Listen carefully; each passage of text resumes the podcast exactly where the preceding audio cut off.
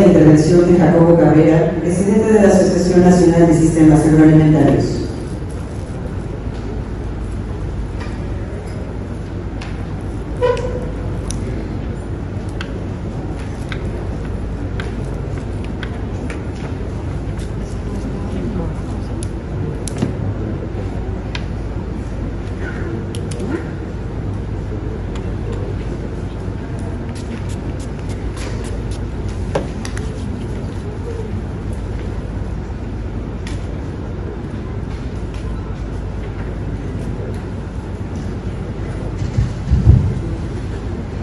Gracias. Capitán de la altura Ana Laura López Bautista, coordinadora de puertos y marina mercante de nuestro gobierno, gobernador constitucional del estado de Michoacán,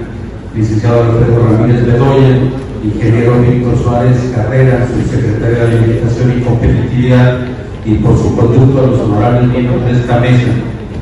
Desde la Asociación Nacional de Consejos Agroalimentarios de México,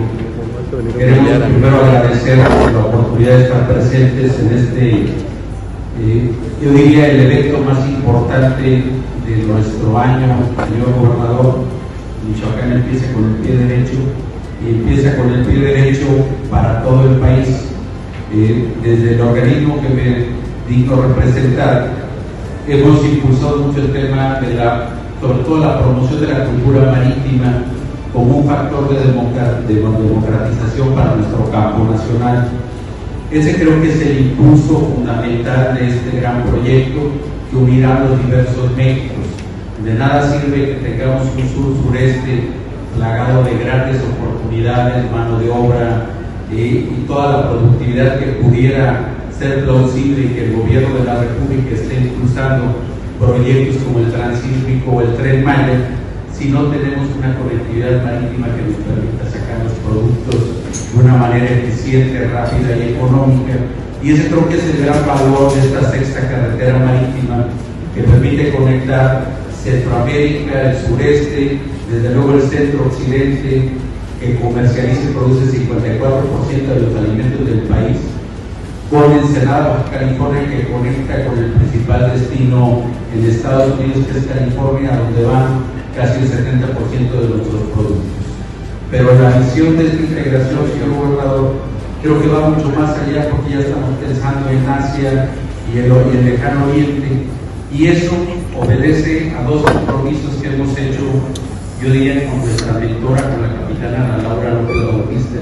porque en este gran proyecto nos ha orientado y guiado en dos sentidos. El primero, como ya establecían los compromisos de los dueños de la carga, desde luego tenemos que tener, ahora sí que cargas ancla, tenemos que desarrollar toda una infraestructura, pero sobre todo tenemos que desarrollar nuestras regiones y en eso estamos trabajando el día de hoy en cada uno de los estados, desarrollando proveeduría que pueda surtir a las industrias navieras, desde luego para poder establecer mecanismos rápidos, prácticos y sobre todo de abastecimiento, tanto para la población como para los mercados internacionales. Yo por eso concluiría mi intervención, señor gobernador, decirles que tenemos cuatro eventos importantes en el año. El primero de ellos, en marzo, va a haber ocho ferias de proveeduría precisamente para poder abastecer esta industria de la sexta carretera marítima las ocho van a estar interconectadas desde luego en los puertos de este litoral del Pacífico. El segundo viene el tercer Congreso Mesoamericano en Ensenada, California, en el mes de mayo,